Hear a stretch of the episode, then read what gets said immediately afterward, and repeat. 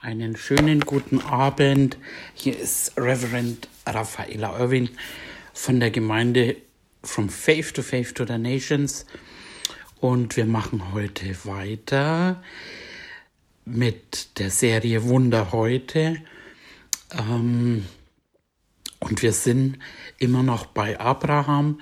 Abraham und seine Frau haben ja ein gewaltiges Wunder erlebt. Und wir schauen uns aber ihr Leben an. Ähm, und jetzt sind wir im Kapitel 17 für heute angelangt. Und ich möchte noch beten. Danke, Papa Gott, danke für dein Wort. Danke, dass dein Wort uns ja verändert, immer mehr in dein Bild, so wie du uns siehst, dass wir ja verändert werden und anders heimgehen, als wir gekommen sind. Danke, dass du durch mich sprichst jetzt, dass du mich übernimmst und das sagst, was du sagen möchtest. Im Namen Jesu bete ich. Amen. Okay, dann gehen wir in 1. Mose 17.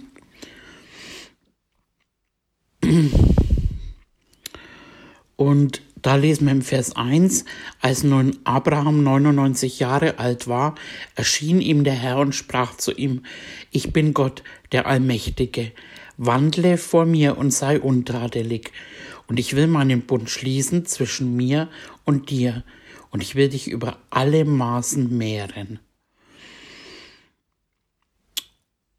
Der Glaube an Abraham erscheint hier als Bedingung für die Einsetzung dieses Bundes.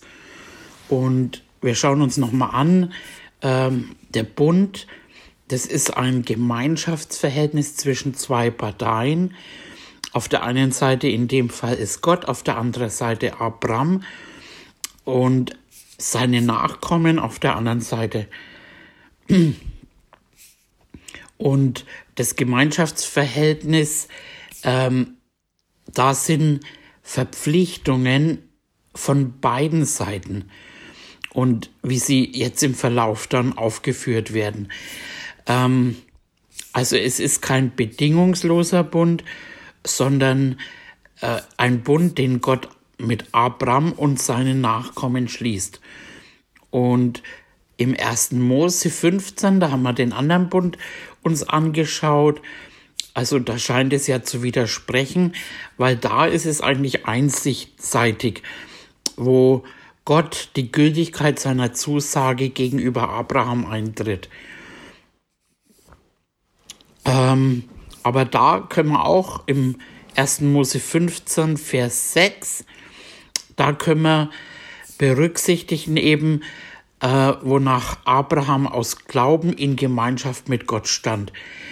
Also das ist die Bedingung, wenn man so sagen will, um in Bundesgemeinschaft mit Gott zu stehen. Äh, das ist der Glaube. ähm, genau. Und Gott selber sorgt in seinem Bund letztendlich dafür, ähm, dass auch Abraham oder Abraham sind wir ja noch, ähm, die Bedingungen erfüllt. Und er erfüllt sie eben durch Jesus. Das Einzige, was es eben braucht, ist Glauben.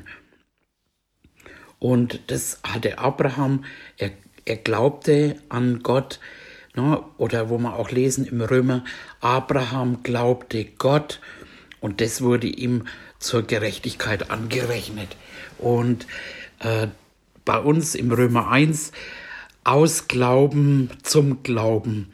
Wir glauben, wir hören das Evangelium, wir glauben das, wir glauben, dass Jesus Gott ist, dass er der Sohn Gottes ist und dass er für uns einfach äh, der Retter, der Heiler ist, dass er auferstanden ist, dass er, also dass er gekreuzigt wurde, dass er auferstanden ist. Und das glauben wir und dadurch empfangen wir äh, Glauben, Gottes Art von Glauben. Lesen wir weiter, Vers 3, da fiel Abraham auf sein Gesicht und Gott redete weiter mit ihm und sprach, siehe, ich bin der, welcher mit dir im Bund mit dir im Bund steht. Du sollst ein Vater vieler Völker werden. Darum sollst du nicht mehr Abram heißen, sondern Abraham soll dein Name sein. Denn ich habe dich zum Vater vieler Völker gemacht und ich will dich sehr, sehr fruchtbar machen und will dich zu Völkern machen. Auch Könige sollen vor dir herkommen. Und ich will meinen Bund aufrichten zwischen dir äh, zwischen mir und dir und deinen Samen nach dir von Geschlecht zu Geschlecht als einen ewigen Bund, dein Gott zu sein und der deines Samens nach dir. Und ich will dir und deinen Samen nach dir das Land zum ewigen Besitz geben, in dem du ein Fremdling bist, nämlich das ganze Land Kanaan, und ich will ihr Gott sein. Also in 17 in den Versen 4 bis 8 jetzt. Da nennt Gott die Bundesverpflichtungen, äh, die er seinerseits auf sich nehmen und erfüllen wird. Dann haben wir die Namensänderung von Abram zu Abraham. Vorher hieß er Abram, der Vater ist erhaben. Und hier jetzt Abraham. Ähm, der Vater vieler Nationen. Mm, ich glaube einfach, dass durch die Namensänderung eben auch seine Bestimmung äh, sich geändert hat. Und auch dieses im, ich glaube im Römer 4, glaube ich, steht es, wo es heißt, Gott, der die Dinge ruft, die nicht sind, als wären sie da. Und gibt verschiedene Auslegungen. Also manche sagen, indem sie es immer wieder gesagt haben, konnten sie es sehen. Mm, aber ich, ich glaube eher, dass es eben in dem Gesprochenen, wenn ihn jeder dann eben Abraham, Gott tut immer die Dinge durch Worte und gleichzeitig ist es ein Handeln und immer wieder wurde dieser Name gesprochen, Abraham. Und das hat Gott bei mir auch gemacht. Einige wissen das.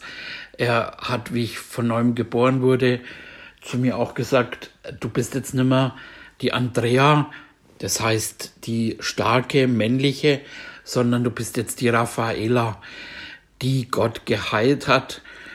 Und irgendwie passt es auch ganz gut, ähm, weil ich glaube einfach, äh, dass, dass ich einen Ruf habe ähm, für Heilungen, dass Gott durch mich heilen möchte. Und ich glaube auch, dass ich das selber einfach äh, immer wieder gebraucht habe und brauche eben, Gott hat mich geheilt. Er hat es ja gemacht und so, wenn du meinen Namen rufst, dann denkst du auch nicht immer an, an das, was dahinter steckt, aber du sprichst das aus. Eben und ja, so sehe ich das. Dann schauen wir weiter. Hm, dann haben wir die Könige in dem äh, drin. Da sind erstmal die Könige Israels gemeint und darüber hinaus auch ein bestimmter König ähm, sowie die Berufung aller Angehörigen von Gottes Volk zu Königen im Sinne vom Ebenbild Gottes, wo es auch heißt eben im, in der Offenbarung 1, wir wurden zu Königen und Priestern gemacht. Also wir als Gottes Volk sind Könige geworden. Und dann haben wir noch dein Gottsein, diese Zusage, das ist quasi das Herzstück des Bundes und äh, Abraham eben, den er eingeht mit ihm und seinen Nachkommen. Genau, und dann eben das zugesagte Land, ähm, Kanaan. Ja, dann lesen wir weiter. Und Gott sprach weiter zu Abraham, bewahre du nun meinen Bund und du und dein Same nach dir, von Geschlecht zu Geschlecht. Das ist aber mein Bund, den ihr bewahren sollt, zwischen mir und euch und deinen Samen nach dir, alles was männlich ist unter euch soll beschnitten werden, und ihr sollt am Fleisch eurer Vorhaut beschnitten werden. Das soll ein Zeichen des Bundes zwischen mir und euch sein. Jedes männliche von euren Nachkommen soll bei euch beschnitten werden, wenn es acht Tage alt ist, sei es im Haus geboren oder um Geld erkauft von irgendwelchen Fremden, die nicht unbedingt beschnitten werden. So soll mein Bund an eurem Fleisch sein, ein ewiger Bund. Und ein unbeschnittener Mann, einer, der sich nicht beschneiden lässt, am Fleisch seiner Vorhaut, dessen Seele soll ausgerottet werden aus seinem Volk, weil er meinen Bund gebrochen hat. Also die Beschneidung ist das Bundeszeichen und ist im Zusammenhang mit der Zusage der Nachkommenschaft. Durch die Beschneidung ähm, wird jedes männliche ähm, Kind Gott geweiht und Gott nimmt dann ähm, es in seinen Dienst, um seine Zusagen einzulösen. Und damit zeigt eben Gott an, das sind die wahren Nachkommen Abrahams. Ähm, das sind diejenigen, die Gottes Zusagen vertrauen, ähm, die nämlich aus der Gnade ähm, kommen und das sind die wahren Nachkommens Abrahams. Ähm, und die Beschneidung ist weiter ein Zeichen für die Menschen, die mit Gott im Bund stehen. Äh, genau. Ähm, das ist eine Verpflichtung vor Gott, im äh, also im Gehorsam zu leben und äh, die Erfüllung seiner Zusagen zu erleben. Ähm, was haben wir noch?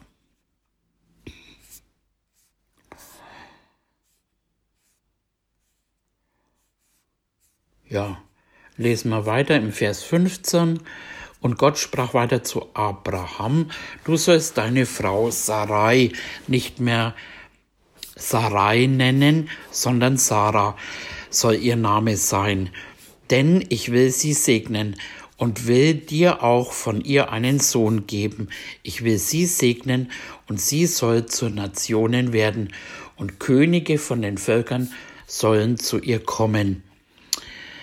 Ähm, da haben wir die Namensänderung wieder eben von Sarai ähm, zur Sarah. Sarai haben wir uns angeschaut, die Streitsüchtige äh, zur Sarah, die Fürstin, die Herrin oder Prinzessin. Vers 17, da fiel Abraham, Abraham auf sein Angesicht und lachte und sprach in seinen Herzen, sollte einem Hundertjährigen ein Kind geboren werden und Sarah eine Neunzigjährige sollte gebären. Und Abraham sprach zu Gott, ach, dass Ismael vor dir leben möchte. 19, da sprach Gott, nein, sondern Sarah, deine Frau, soll dir einen Sohn gebären. Denn du sollst ihn Isaak nennen, denn ich will mit ihm einen Bund aufrichten, als einen ewigen Bund für seinen Samen nach ihm. Wegen Ismael aber habe ich dich auch erhört. Siehe, ich habe ihn reichlich gesegnet und will ihn fruchtbar machen und sehr mehren. Er wird zwölf Fürsten zeugen, und ich will ihn zu einem großen Volk machen. Meinen Bund aber will ich mit Isaak aufrichten, den dir Sarah um diese bestimmte Zeit im nächsten Jahr gebären soll. Und als er mit ihm ausgeredet hatte, erhob sich Gott hinweg von Abraham. Da nahm Abraham seinen Sohn Ismael und alle in seinem Haus geborenen Knechte und alle, die um sein Geld erkauft waren, alles, was männlich war, unter seinen Hausgenossen, und er beschnitt das Fleisch ihrer Vorhaut am selben Tag, wie Gott es ihnen gesagt hat. Und Abraham war 99 Jahre alt, als das Fleisch seiner Vorhaut beschnitten wurde. Ismael aber war sein Sohn, 13 Jahre alt, als das Fleisch seiner Vorhaut beschnitten wurde.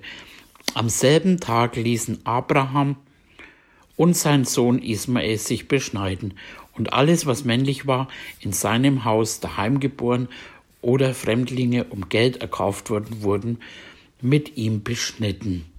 Und in dem Kapitel diese Zusagen, die Gott zu Abraham macht, die kann man auf alle Völker anwenden und alle können einen Zugang dazu haben durch Glauben. Und diese äußere Beschneidung, die muss man jetzt nicht mehr einhalten, aber es ist ein Zeichen auf die innere Beschneidung. Also, wenn wir zum Glauben äh, kommen, werden wir am inneren Menschen ähm, beschnitten. Und das ist eben, wenn der Mensch mit, durch Glauben mit Gott vereint ist. Genau. Und dann lesen wir gleich weiter im Kapitel 18. 18.1 und der Herr erschien ihm bei den Terebinden Mamres, während er am Eingang seines Zeltes saß, als er am Tag, als es am Tag am heißesten war, und er erhob seine Augen und schaute, siehe, da standen drei Männer ihm gegenüber. Als er sie sah, eilte er ihnen entgegen vom Eingang seines Zeltes und beugte sich zur Erde nieder und sprach, Mein Herr, habe ich Gnade von deinen Augen gefunden, so geh doch nicht vorüber an deinem Knecht. Man soll ein wenig Wasser bringen und wascht eure Füße, lasst euch nieder unter dem Baum, so will ich einen Bissen Brot bringen, dass ihr euer Herz stärkt. Danach mögt ihr weiterziehen, und darum seid ihr bei eurem Knecht vorbeigekommen. Sie sprachen, tu, wie du es gesagt hast. Und Abraham eilte in das Zelt zu Sarah und sprach, nimm rasch drei Maß Feinmehl, knete sie und backe Brotfladen. Abraham aber fiel lief zu den Rindern und holte ein zartes, gutes Kalb und gab es den Knecht, der eilte und bereitete es zu. Und er trug Buttermilch auf von dem Kalb, das er zubereitet hatte, und setzte es ihnen vor. Und er stand bei ihnen unter dem Baum, und sie aßen. Da sprachen sie zu ihm, Wo ist deine Frau Sarah? Da antwortete, er antwortete drinnen im Zelt. Da sprach er, Gewiss, ich will um diese Zeit im künftigen Jahr wieder zu dir kommen und siehe, deine Frau soll einen Sohn haben. Sarah aber horchte am Eingang des Zeltes, der hinter ihm war, und Abraham und Sarah waren alt und recht betagt, so dass es Sarah nicht mehr an der Weise der Frauen ging. Darum lachte sie in ihren Herzen und sprach, nachdem ich verblüht bin, soll ich soll mir noch Wonne zuteil werden, dazu mein Herr ist ein alter Mann. Da sprach der Herr zu Abraham, Warum lacht Sarah und spricht, sollte ich wirklich noch gebären, so alt wie ich bin? Sollte dem Herrn etwas zu wunderbar sein, zur bestimmten Zeit will ich wieder zu dir kommen im nächsten Jahr, und Sarah wird einen Sohn haben. Da leugnete Sarah und sprach, ich habe nicht gelacht, denn sie fürchtete sich. Er aber sprach, doch, du hast gelacht. Also, das äh, Lachen, das war kein gutes Lachen. Und dann noch weiter, sie hat dann eigentlich auch gelogen, weil sie aus Angst heraus hat sie gelogen. Und Gott weiß aber, also Gott braucht man nichts vormachen. ähm, ich möchte nochmal auf die Sarah, Sarai, Sarah eingehen. Ähm, und wie wir ja aus ihrem Namen auch schon erfahren haben, Sarai ähm, war sie eine sehr, sehr schwierige Person, die aber eben später eine Prinzessin wurde. Und schauen wir uns jetzt noch mal ein bisschen genauer an. Ähm, es ist ja für uns Frauen nicht immer einfach, den Männern zu folgen, aber Gott ist es, der uns dazu aufruft, äh, dass wir unsere Männer unterstützen sollen. Schauen wir uns das nochmal an. Wir wissen ja, dass sie in in dem Ur-Chaldea gelebt haben und dort auch, äh, die waren sehr, sehr reich und lebten quasi ein Luxusleben, ähm, bevor ihnen dann Gott begegnete. Ähm, in der Apostelgeschichte, da gehen wir mal hin. Ähm, Apostelgeschichte 7.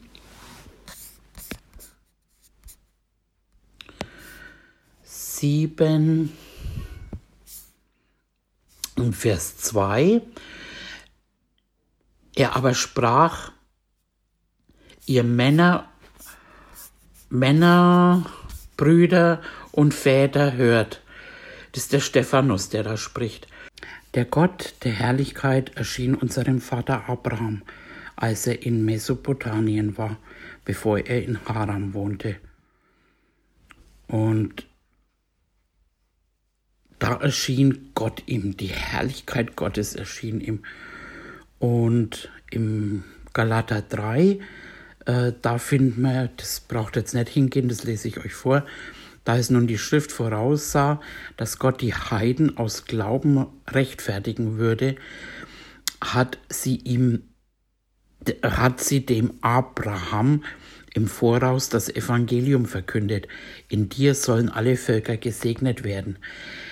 Er war der Erste, dem das Evangelium verkündet wurde. Also Gott begegnete Abraham und er wurde verändert, aber die Sarai eben nicht. Also so haben sie eigentlich ein ungleiches Joch ähm, gehabt. Er hat ihr aber erzählt und hat ihm gesagt, okay, dieser Gott ist mir begegnet und er hat mir gesagt, wir verlassen jetzt unsere Heimat und geben unser Luxusleben auf ähm, und ja, die Sarai, die also eben streitsüchtig war, auch immer ihren Willen durchsetzen wollte, äh, sich oft beschwert hat. Also sie war eine schwierige Person charakterlich, bevor sie Gott verändert hatte. Und äußerlich muss sie sehr schön gewesen sein, aber innerlich war sie weniger schön. Äh, Okay, also Abraham sagt, wir gehen jetzt von hier weg. Und das könnte auch sein, dass sie sich da total aufgeführt hat, weil sie nicht wollte. Ähm, und wir lesen eben im 1. Mose 12, da heißt dann, Abraham nahm seine Frau Sarai und Lot, den Sohn seines Bruders, samt all ihrer Habe, die sie erworben hatten und die Seelen, die sie in Haran gewonnen hatten, und sie zogen aus, um in das Land Kanaan zu gehen, und sie kamen in das Land Kanaan. Also da hieß es nicht, er und seine Frau zogen los, sondern eben er nahm sie. Also da merkt man auch wieder in dieser Satzstellung, dass da Widerstand gewesen sein muss. Und er hat halt dann wahrscheinlich gesagt, also auf geht's, Sarai, steig aufs Kamel und wir ziehen jetzt los. Ähm, möglich, dass es da auch Streit und Argumentationen gab. Ähm,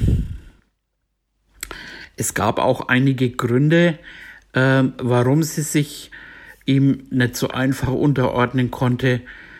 Ähm, das finden wir dann alles später noch heraus. Also eben Ehebruch und ähm, mit der Hagar eben, ähm, er hat gelogen und so weiter. Und äh, ich weiß nicht, eben bevor das alles war, wo sie eben in Urchaldea gelebt haben, sie kannte ihn ja, ähm, was da sonst noch alles für Schwachheiten äh, ihr Mann hatte. Und möglich, dass es für sie eben dann auch schwierig war, seiner Leidenschaft zu vertrauen. Ähm, aber sie war eben auch nicht unbedingt die Person, mit der man mit Freuden beisammen sein wollte. Ähm, also erinnert euch, ihr Name streitsüchtig, immer beschwerend, jammernd, streitend und sogar bei Gott war sie sarkastisch. Das haben wir gelesen auch äh, im, gerade eben im 1. Mose 18, wo er eben sagt, wo ist denn deine Frau?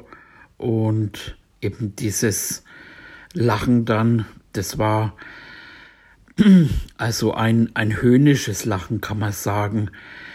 Ähm, oder ja, sarkastisch, also ähm, und eben gelogen. Okay, also sie war nicht einfach zu leiten, ähm, aber Abraham war ihr Mann und er hatte eine Verantwortung. Und sie war seine Frau und sie hatte Verantwortung, ihm zu folgen, beziehungsweise ihm sich unterzuordnen. Und ja, mit der Zeit, eben als Gott sie verändert hat, wurde er und sie Vater und Mutter des Glaubens. Wow. Ähm, dann gehen wir mal im Jesaja, Jesaja 51. Jesaja 51. Und da lesen wir ab Vers 1. Da heißt es, Hört auf mich, die ihr der Gerechtigkeit nachjagt, ihr, die ihr den Herrn sucht. Seht auf den Felsen, aus dem ihr gehauen, und aus dem Brunnenschacht, aus dem ihr gegraben seid. Seht auf Abraham, euren Vater, und Sarah, die euch geboren hat. Als Einzelne habe ich ihn berufen und gesegnet und gemehrt. Denn der Herr tröstet sie und er tröstet alle ihre Trümmer und macht ihre Wüsten wie Eden und ihre Steppe wie den Garten des Herrn. Freude und Wonne, Danklied und Lobgesang wird darin gefunden werden. Da haben wir ein Bild eben auch äh, Abraham, der Felsen und Sarah, den Brunnenschacht. Ähm, also es gibt, es gibt Hoffnung. ich sag mal, es gibt Hoffnung eben, ähm, und da haben wir ein super Beispiel dafür, äh, in schwierigen Zeiten einfach nicht aufzugeben, wo man sieht, was Gott an den beiden getan hat. Ähm, wenn ich mir das so überlege, einfach, es gibt viele starke Frauen ähm, und es gibt ähm, ja viele, die sich schwer tun, unterzuordnen oder äh, eben zu folgen. Und ich war selber in dem Spezialistin und Gott hat an mir gearbeitet und tut es auch immer noch. Ähm, und was ich sagen kann, dass es ein, ja, ein Mangel an Vertrauen ist und äh, auch Angst. Angst einfach, äh, versteckte Angst, eben wenn man nicht alles selber macht, dass es dann nicht so läuft. Aber das Großartige ist einfach, dass uns Gott einfach von der Angst befreit hat, dass wir auch eben verändert worden sind ähm, äh, durch den Geist. Und jetzt ist es aber eben so, dass unsere Seele einfach sich dem Ganzen noch unterordnen muss. Und ähm, ich möchte hier ja einfach ja, wir gehen einfach weiter noch ein bisschen, schauen wir uns das weiter an, ähm, weil ähm, es geht eben darum, dass wir Gott vertrauen, dass wir ihm vertrauen und ähm, nehmen wir doch zum Beispiel mal die Frau vom Wicklesworth, ähm, die in den Gottesdienst gehen wollte und ihr Mann das verboten hat. Sie hat gesagt, ich muss aber gehen, ich muss Gott in dem Punkt mehr gehorchen. Und er hat dann zu ihr gesagt, also wenn du da hingehst, dann kannst du draußen schlafen.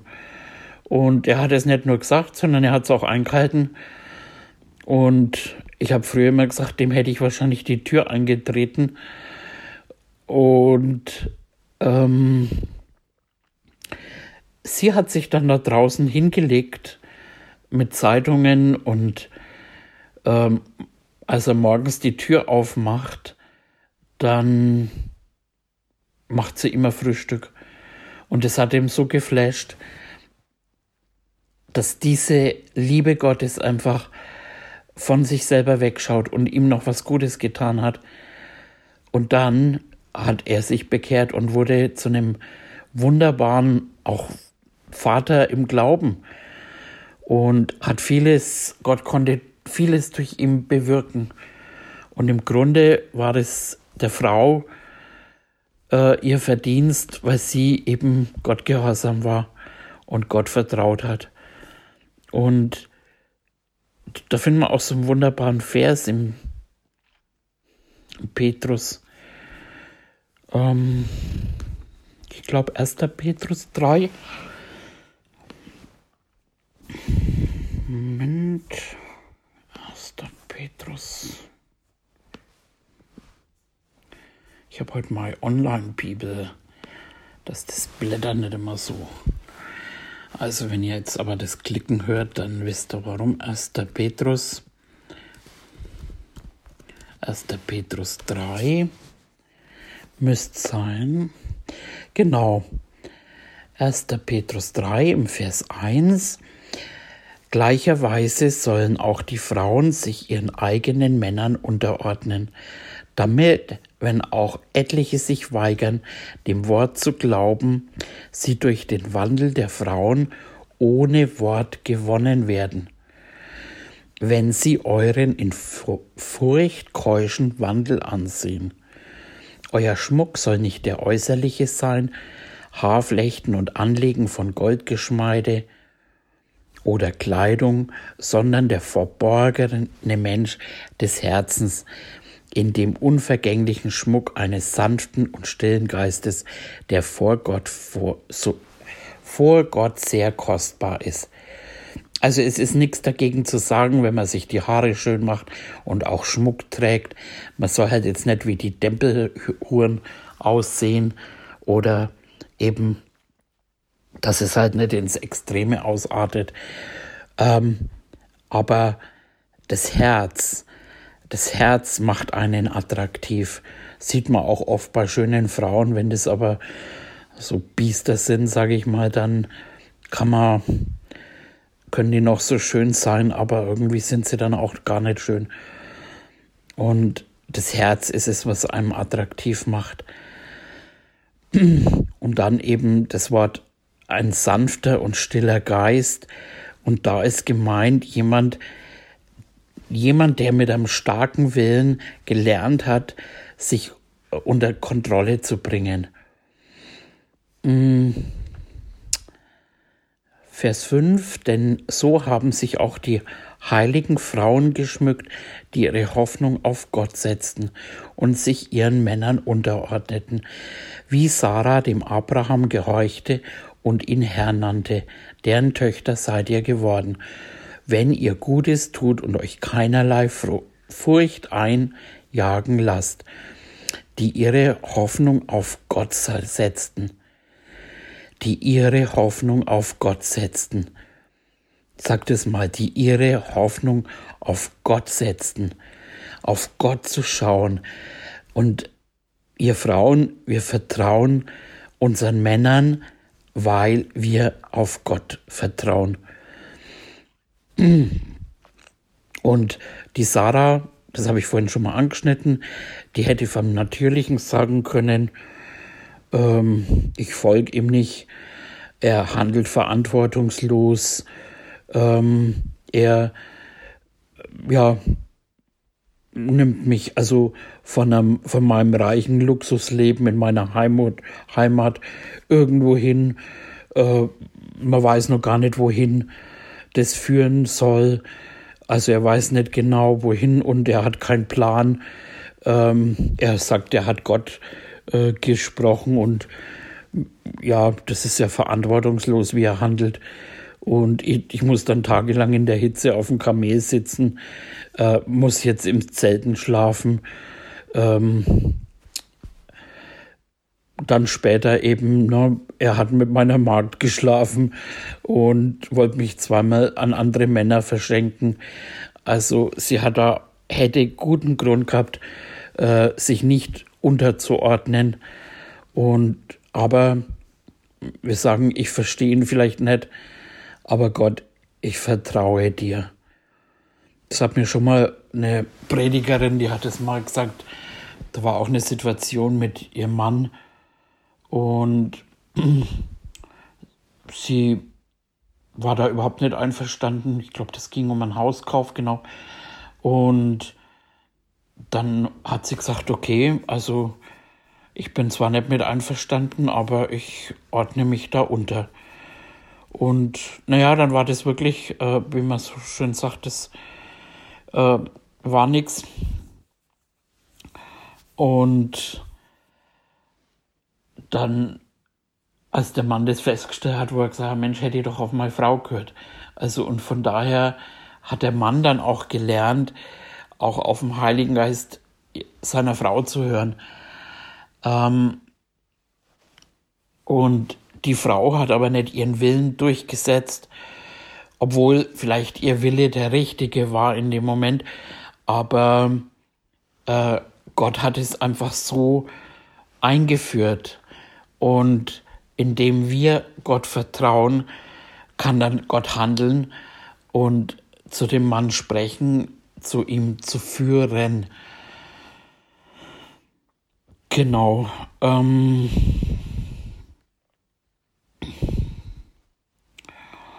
und so ist es eigentlich mit allen Autoritäten. Heißt ja in der Bibel, ordnet euch unter, den, nicht nur den Milden, sondern auch den Verkehrten. Ähm, und sei es eben, ja, der Pastor oder der Chef. Ähm,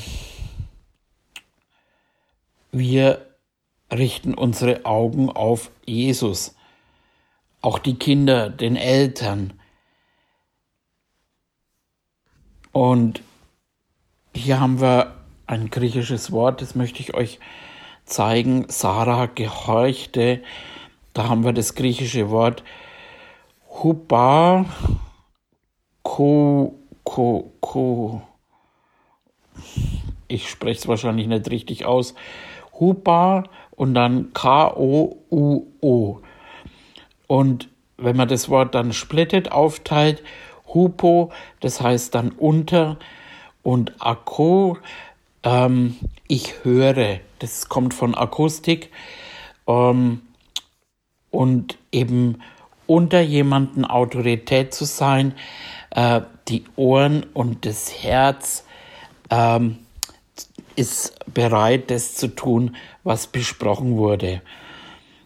Sarah nannte ihn Lord und das bedeutete dann oberster Herr. Ähm, sie hat dann eben gelernt, sich unterzuordnen und als gottgegebene Autorität ihm gegenüber.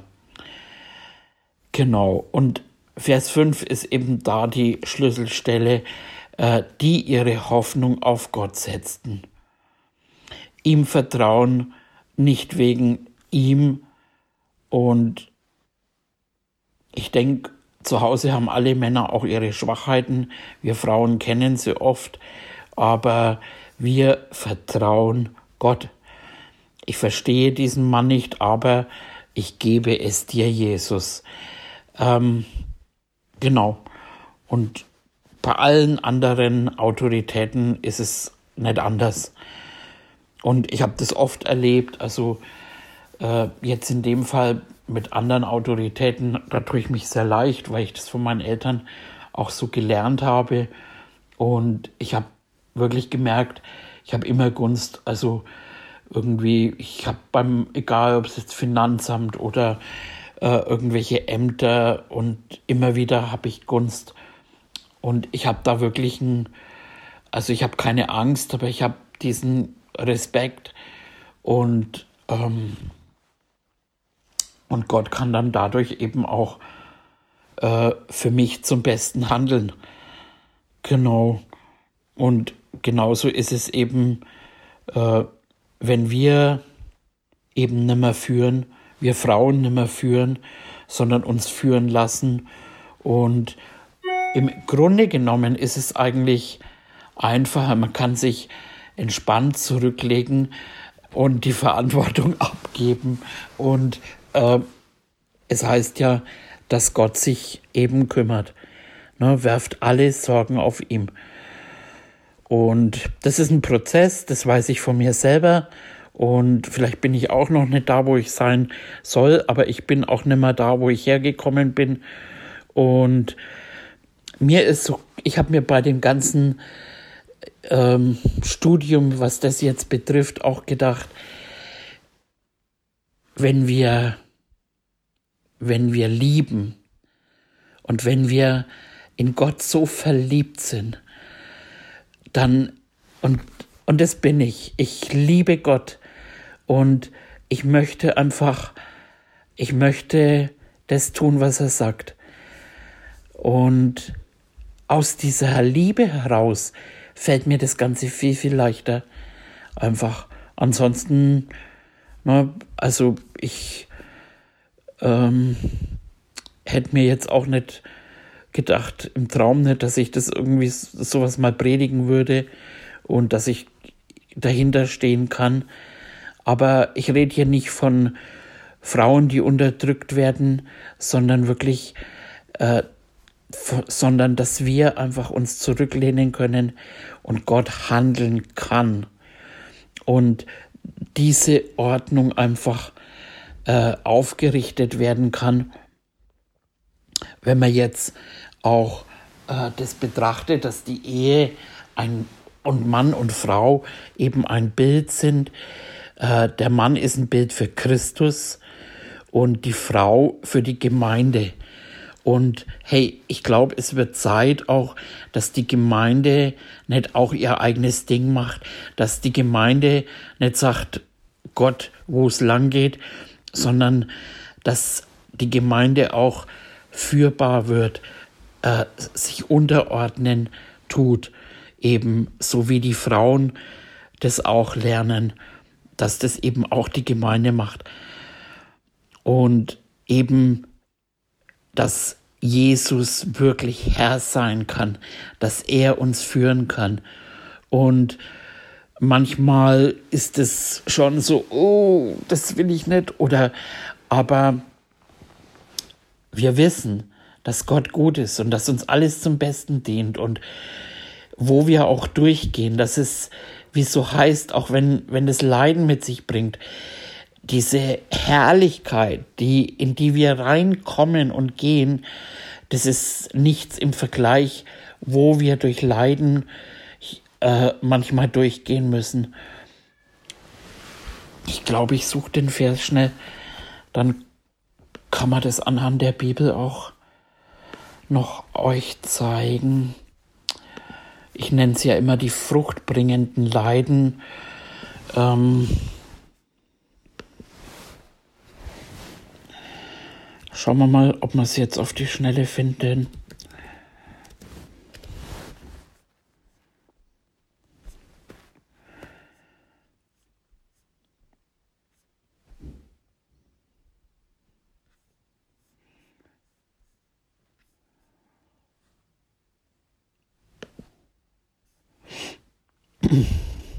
Hier zum Beispiel im Römer 8, Vers 18, denn ich bin überzeugt, dass die Leiden der jetzigen Zeit nicht ins Gewicht fallen gegenüber der Herrlichkeit, die an uns geoffenbart werden soll. Denn die gespannte Erwartung der Schöpfung sehnt die Offenbarung der Söhne Gottes herbei. Das ist gut. Ist nicht das, was ich jetzt gesucht habe, aber ist auch ähnlich. Hier zum Beispiel 2. Korinther 1,5. Denn wie die Leiden des Christus sich reichlich über uns ergießen, so fließt auch durch Christus reichlich unser Trost.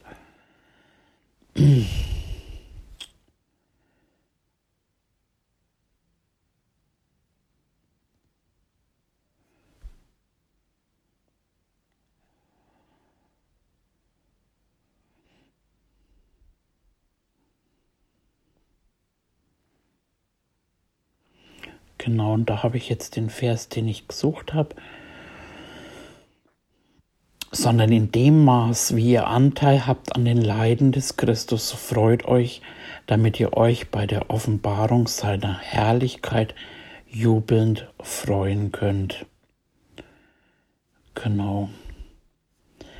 Also das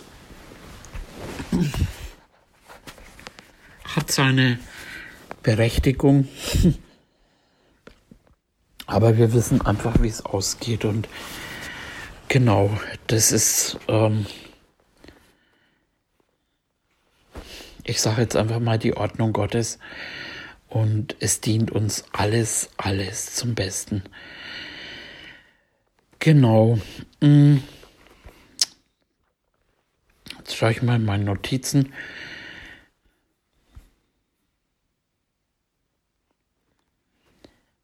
Genau. Ähm, Sarah lernte, sie hat diesen Prozess auf sich genommen, sie lernte, sie wurde Mutter des Glaubens, sie wurde eine Prinzessin für ihren Ehemann. Ist es nicht wunderbar, wie, wie Gott da einfach Menschen verändert und wie sieht's bei dir aus? Bist du eine Sarai oder bist du eine Sarah? Bist du eine Prinzessin oder bist du jemand, der bei deinem Mann einfach viel argumentiert, streitet oder kämpfst du gegen deinen Mann? Lässt du dir von deinem Pastor was sagen oder wenn es dir nicht passt, suchst du dir dann eine andere Gemeinde oder gar keine. Ähm, ist es einfach für dich, dein Mann zu folgen? Ist es für deinen Mann einfach, dich zu führen? Oder wie schaut's aus? Und ich möchte jetzt einfach zum Schluss noch beten. Und Vater, wir danken dir wir danken dir für dieses Wort und wir bitten dich einfach, wo wir Sarai sind, dass du uns das aufzeigst, dass wir auf dich schauen können, im Vertrauen auf dich, dass wir führbar werden, dass wir uns unter Ordnung in die göttliche Ordnung bringen lassen können, und danke, dass du uns nicht irgendwo hinführst, wo, wo es schlecht ist, sondern dass es, dass es gut ist. Dass es gut ist und dass wir eben, ja, einfach Prinzessinnen sind, Königinnen sind, nach deinem Herzen, nach deiner Idee. Und danke, Heiliger Geist, dass du uns hilfst, wo wir es noch nicht können, wo wir in der Seele einfach Schwierigkeiten haben. Und wir erlauben dir, das Heiliger Geist, dass du uns veränderst. Und Vater, wir beten auch für unsere Männer, für unsere Pastoren, Chefs, eben, dass sie ja einfach hören von dir, dass sie ja auch so führen, dass es uns leicht fällt, und eben von dir geführt werden. Und danke, Herr, dass, dass das nicht nur im Natürlichen, sondern auch im Geistlichen, dass deine Frau, dass deine Braut einfach sich vorbereitet, dass es eine Braut wird, ja, ohne Runzeln und Flecken und einfach sich deiner Führung überlässt. Ich danke dir dafür, dass jetzt die Zeit dafür da ist. Wir machen uns bereit. In Jesu Namen. Amen.